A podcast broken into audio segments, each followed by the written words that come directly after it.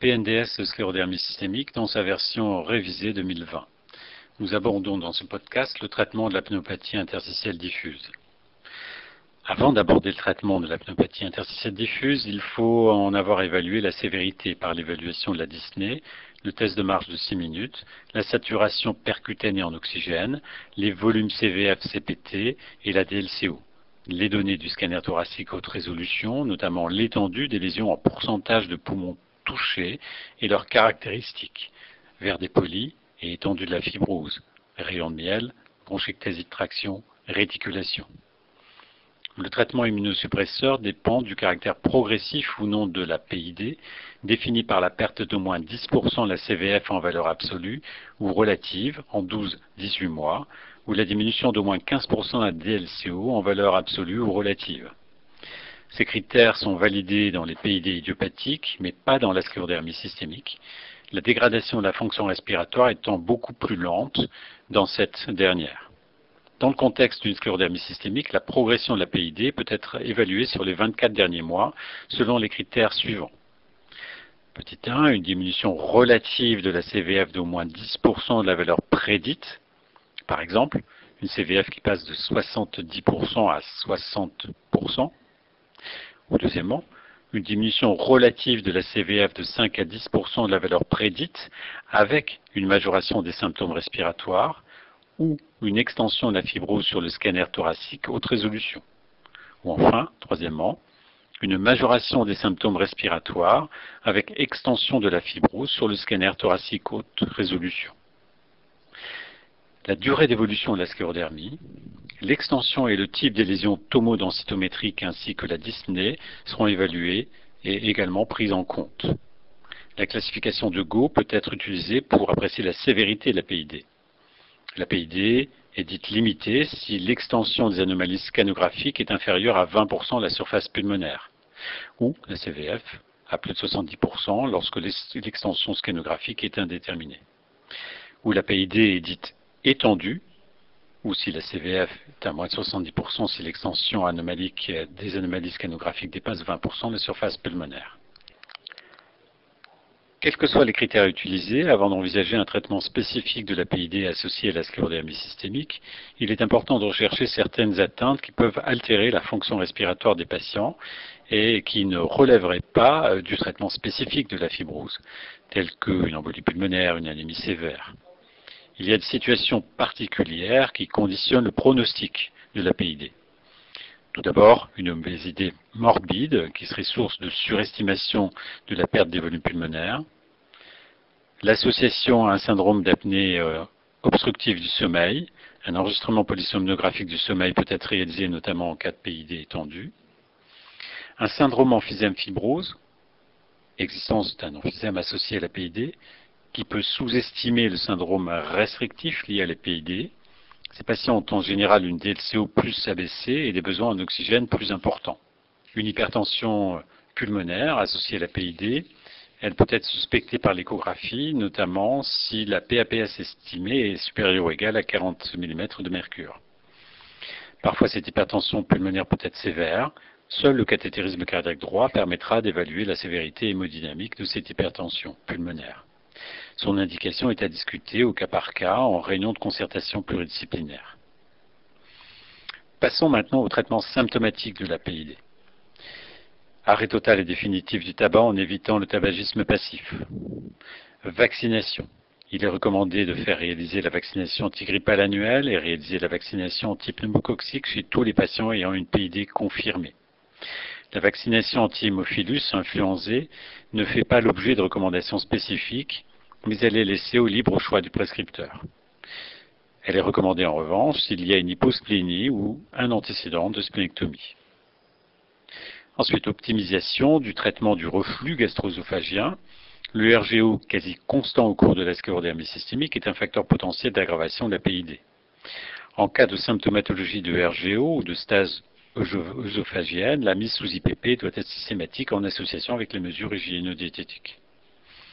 Oxygénothérapie. Ensuite, comme pour les autres causes d'insuffisance respiratoire chronique, on recommande l'oxygénothérapie euh, au long cours en cas d'insuffisance respiratoire grave, définie par une POD PO2 inférieure ou égale à 55 mm de mercure, ou s'il y a une PO2 entre 55 et 60 mm de mercure, avec au moins un des critères suivants, polyglobulie, hématocrite à plus de 55%, signe d'hypertension pulmonaire ou signe d'insuffisance cardiaque droite.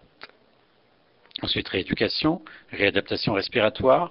Un programme de rééducation respiratoire doit être discuté au cas par cas chez tous les patients présentant une dyspnée à l'effort traitement de la toux.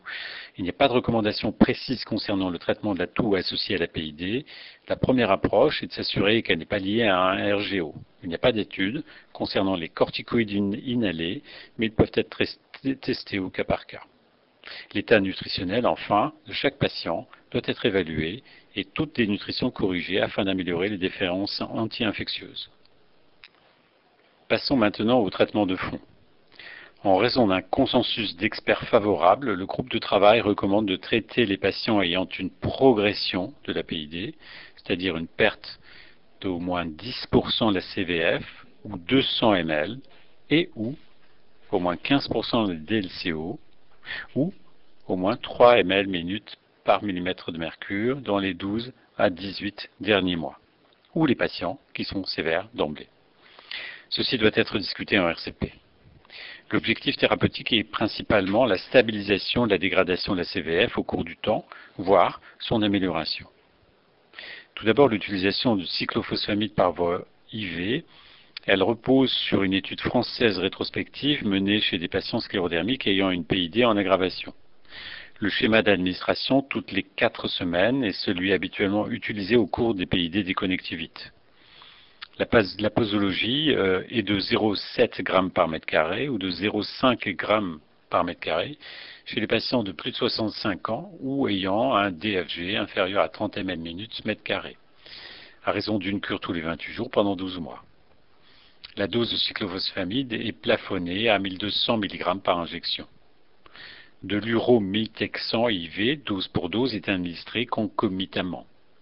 La prévention des infections à pneumocystis doit être systématique et repose sur la prescription de Bactrim forte trois fois par semaine. En cas d'allergie au sulfamide, on propose des aérosols de pentamidine, 300 mg par dose, toutes les trois ou quatre semaines, ou de l'atovacone par voie orale, 1500 mg par jour. La durée totale d'un an de traitement est justifiée par le fait qu'après un traitement de 6 mois par cyclophosphamide relayé par l'azatioprine peros pendant 18 mois, certains patients, initialement répondeuses, s'aggravaient secondairement. Ensuite, malgré l'absence d'études contrôlées, le groupe de travail recommande de maintenir un traitement immunosuppresseur, soit l'azatioprine, à 2 mg par jour, ou le MMF, 1 g x 2, utilisation aura-MM, en relais du cyclophosphamide s'il était choisi en première ligne. Chez les patients en échec du cyclophosphamide ou de nouveaux évolutifs sous traitement d'entretien par azatioprine, le MMF peut être proposé bien qu'il n'y ait pas démontré de supériorité. Ensuite, le MMF, à la dose de 1500 mg deux fois par jour pendant deux ans, a montré une non-infériorité dans une étude randomisée réalisée versus cyclophosphamide par voie orale et peut-être une alternative en traitement de première ligne, notamment dans les PID de moins bon pronostic, même si elles ne répondent pas aux critères habituels d'évolutivité. Dans cette étude, les patients avaient une sclérodermie systémique évoluant depuis moins de 7 ans, depuis le premier symptôme hors rénaux, avaient une PID au scanner haute résolution et avaient aux EFR une CVF entre 45 et 79% de la valeur prédite, une DLCO supérieur ou égal à 40%, il y avait une dyspnée au moins de classe fonctionnelle 2 NYHA. Les corticoïdes à faible dose sont recommandés par certains experts en association avec le cyclophosphamide ou l'MMF. Compte tenu des risques de survenue d'une crise rénale chez les patients sclérodermiques, nous recommandons l'utilisation des corticoïdes à des doses inférieures ou égales à 15 mg par jour d'équivalent de prénisone. Il s'agit d'une utilisation aura-MM. Le rituximab, quant à lui, a fait l'objet d'un essai randomisé de faible effectif avec des résultats positifs sur le critère principal qui était la CVF. Depuis, plusieurs études rétrospectives ont mis en évidence des résultats discordants, parfois en faveur, parfois en défaveur du rituximab. En particulier, une étude européenne n'a pas retrouvé d'amélioration de la PID sous rituximab. Dans ce contexte, chez les patients en échec des traitements par cyclophosphamide et ou MMF, l'utilisation du rituximab doit faire l'objet d'une discussion en RCP. Il s'agit d'une utilisation hors MM. Le tocilizumab, quant à lui, a été évalué dans les formes cutanées diffuses récentes euh, avec un profil inflammatoire. Les études de phase 2 et de phase 3 euh, sont toutes deux négatives sur le critère principal qui était le score de Ronan, mais sur l'un des critères secondaires, notamment l'APID, on observe une certaine préservation des volumes pulmonaires de la CVF. Il n'y a pas actuellement d'études réalisées chez les malades avec PID étendu, avec le tocilizumab. L'utilisation de ce médicament dans cette indication ne peut être envisagée qu'après validation RCP. Il s'agit d'une utilisation hors MM. Le nintédanib, quant à lui, est un inhibiteur des tyrosines kinases impliquées dans l'angiogénèse et la fibrose. Un essai de phase 3 a montré qu'à la dose de 150 mg matin et soir, il était capable de freiner la dégradation de la CVF chez les patients ayant une PID avec signe de fibrose touchant au moins 10% du parenchyme pulmonaire. Le bénéfice thérapeutique est significativement statistiquement positif, mais modeste, avec un delta de 41 ml de CVF sur un an. Le natédanimib peut être associé aux immunosuppresseurs, notamment le MF. Un autre essai euh, vient de confirmer le bénéfice sur la perte de la CVF avec un delta de 107 ml sur un an, dans un groupe plus large de maladies inflammatoires fibrosantes évolutives. Ces effets secondaires fréquents, diarrhée et perturbation du bilan hépatique, peuvent être un facteur limitant, mais peuvent faire l'objet, pour la diarrhée, d'un traitement symptomatique. Le natédanib n'est pour l'instant approuvé que dans la fibrose pulmonaire idiopathique. Il s'agit d'une utilisation hors AMM. L'intensification thérapeutique avec autogreffe de cellules souches hématopoïétiques peut être discutée et peut être envisagée chez certains patients bien sélectionnés ayant une forme rapidement progressive de sclérodermie et doit être réalisée dans des centres experts accrédités euh, pour ces pratiques. La discussion se fait en RCP. La transplantation pulmonaire dans les formes de PID avec insuffisance respiratoire sévère, malgré des traitements précédemment cités, et en l'absence d'autres atteintes viscérales sévères, peut être envisagée. Les résultats d'une greffe pulmonaire sont superposables en termes de survie à ceux obtenus pour les patients ayant reçu une transplantation pulmonaire pour une fibrose pulmonaire idiopathique. Le groupe français d'experts a établi la liste des contre-indications absolues ou relatives de la transplantation pulmonaire que vous pouvez trouver dans l'annexe 5 du PNDS. En pratique, il apparaît au groupe de travail que le choix de la molécule pour la PID récente de sclérodermie serait maintenant plutôt le MMF en première intention et le cyclophosphamide IV en seconde intention ou en première intention dans les formes rapidement évolutives ou de mauvais pronostics, comme les formes étendues selon la classification de Go, avec le rituximab en troisième ligne. La place du naténanib doit encore être précisée, mais il peut être proposé dans les formes de PID avec signe de fibrose s'étendant sur plus de 10% du volume pulmonaire, avec rayon de miel, bronchectasie de traction, réticulation, évalué par un radiologue expert.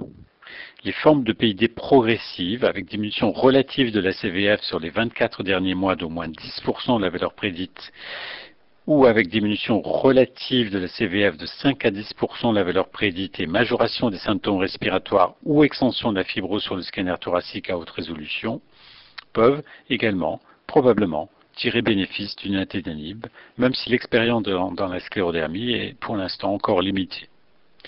Des travaux complémentaires seront nécessaires pour préciser au mieux la place d'une naténanib qui a obtenu de la FDA une autorisation d'utilisation dans l'indication PID associée à la sclérodermie systémique. En France, le naténanib n'a pour l'instant pas encore d'AMM dans cette indication, utilisation hors AMM à discuter en RCP.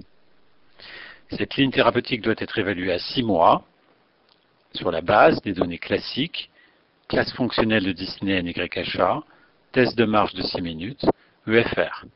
Le scanner thoracique haute résolution est à réaliser en fin de séquence thérapeutique et en cas d'aggravation clinique ou EFR. En cas de stabilisation ou d'amélioration clinique EFR scanographique, le traitement immunosuppresseur doit être poursuivi au moins deux ans, et sans doute plus, mais les données publiées manquent. Le cyclophosphamide peut être poursuivi 12 mois s'il est utilisé et sera relayé par l'azétoprine ou le MMF.